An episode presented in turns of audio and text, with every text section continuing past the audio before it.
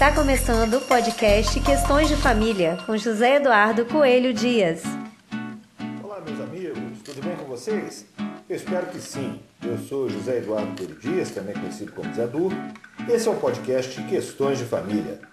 No episódio de hoje, nós vamos falar de uma situação bastante interessante e que foi divulgado no informativo de jurisprudência do Superior Tribunal de Justiça, número 660, de 6 de dezembro de 2019. Agora, o informativo de jurisprudência do STJ, como vocês já sabem, é uma publicação periódica que divulga teses firmadas por aquela corte, que são selecionadas pela novidade no âmbito do tribunal e pela repercussão no meio jurídico. Pois bem, a tese firmada pelo STJ, sobre a qual falaremos hoje, é aquela que foi professada no recurso especial número 1.660.947 do Estado do Tocantins, que teve como relator o ministro Moura Ribeiro e que recebeu o julgamento unânime da terceira turma, um julgamento que foi realizado no dia 5 de novembro de 2019 tendo o respectivo acórdão sido publicado no Diário da Justiça no dia 7 de novembro também de 2019. A tese que foi firmada é a seguinte: a separação de fato por tempo razoável mitiga a regra do artigo 197, inciso 1 do Código Civil de 2002. Vamos lá. O que, que isso quer dizer? Bom, no caso concreto, a parte autora ajuizou no dia 5 de maio de 2012 uma ação de divórcio litigioso contra a parte requerida, visando, além da dissolução do vínculo conjugal, a partilha de bem imóvel que não teria sido objeto de divisão por ocasião da separação de fato do casal, separação ocorrida há mais de 30 anos. Então veja bem, ele queria partilhar um imóvel que não teria sido dividido pelas partes quando elas se separaram de fato, o que aconteceu há mais de 30 anos.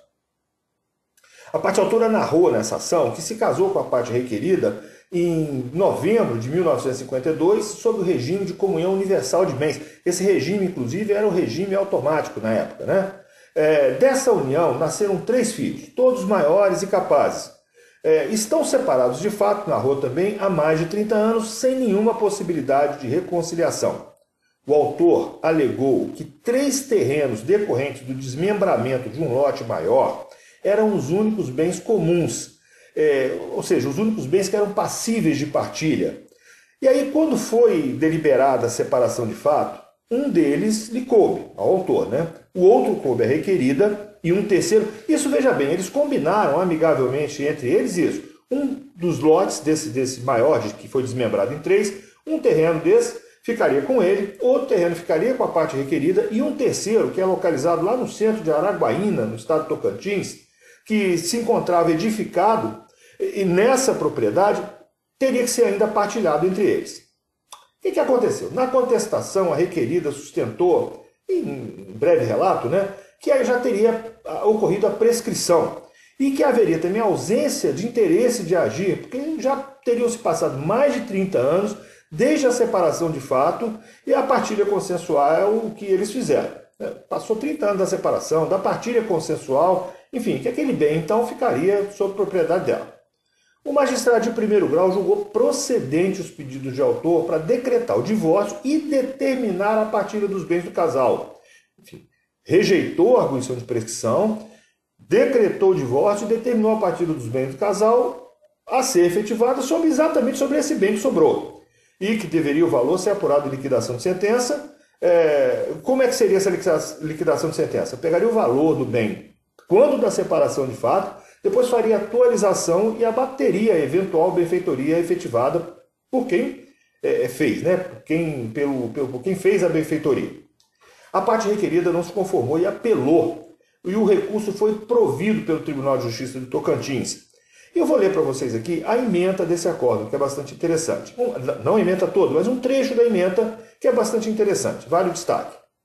Destarte a separação de fato por mais de 30 anos, sem ter havido insurgência alguma contra a partilha consensual realizada pelas partes, impede o pedido de partilha nos termos do realizado nesses autos. Haja vista que, com a, caça, com a cessação da sociedade conjugal pela separação de fato, findou-se o regime de bens entre os mesmos, permitindo-se o curso normal da prescrição, fulminando o direito de ação da apelada, no que tange ao pedido de partilha do bem mencionado, o qual ficou todo esse tempo em poder do apelante, que imprimiu ao mesmo a função social que a lei reclama, não havendo que se falar em sobrepartilha do bem citado, nem mesmo em bens sonegados, uma vez que a apelada tinha pleno conhecimento da existência do bem disputado quando da separação de fato, pois o mesmo fazia parte de um lote grande no centro da cidade de Araguaína, Tocantins, o qual fora desmembrado em vários lotes, que foram partilhados pelo casal quando da separação de fato. Como vocês sabem, para o direito civil, a prescrição é conceituada como a perda da pretensão do titular de um direito que não o exerceu em determinado lapso temporal. Para a Câmara Leal, é a extinção de uma ação ajuizável em virtude da inércia de seu titular durante um certo lapso de tempo, na ausência de, causas preclusivas de seu curso. De acordo com o artigo 189 do Código Civil, violado o direito, nasce para o titular a pretensão, a qual se extingue pela prescrição, nos prazos a que aludem os artigos 205 e 206, também do Código Civil. Em resumo, podemos dizer que assim que é possível exercer um determinado direito, começa a fluir também o prazo para que esse direito seja exercido. Ultrapassado esse prazo, que é regulado pelos artigos 205 e 206 do Código Civil, ocorre a prescrição, ou seja, o titular perde o direito de promover a ação judicial cabível na defesa daquele direito. É importante dizer que a prescrição comporta também causas suspensivas e interruptivas, ou seja, há determinadas situações em que esse tempo para o exercício do direito para momentaneamente de correr. Dispõe o artigo 197, inciso 1 do Código Civil, que não corre a prescrição entre os cônjuges na constância da sociedade conjugal. E é exatamente nisso que se fiava o autor da ação, já que, embora separados de fato, o divórcio, que é o que de fato dissolve o casamento civil, do seu artigo, perdão, do parágrafo 6 do artigo 226 da Constituição Federal, não havia sido decretado. Alegando a violação a esse dispositivo, artigo 197.1 do Código Civil, a requerida interpôs recurso especial ao STJ que foi rejeitado.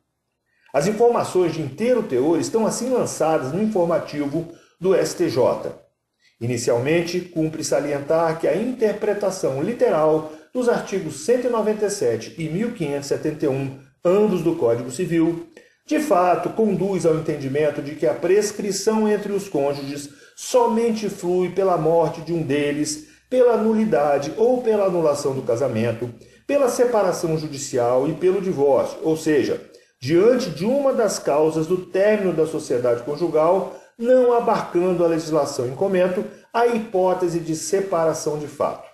Ocorre que tanto a separação judicial, negócio jurídico, como a separação de fato, fato jurídico, comprovadas por prazo razoável, produzem o efeito de pôr termo aos deveres de coabitação, de fidelidade recíproca e ao regime matrimonial de bens, que são elementos objetivos e revelam a vontade de dar por encerrada a sociedade conjugal, elemento subjetivo.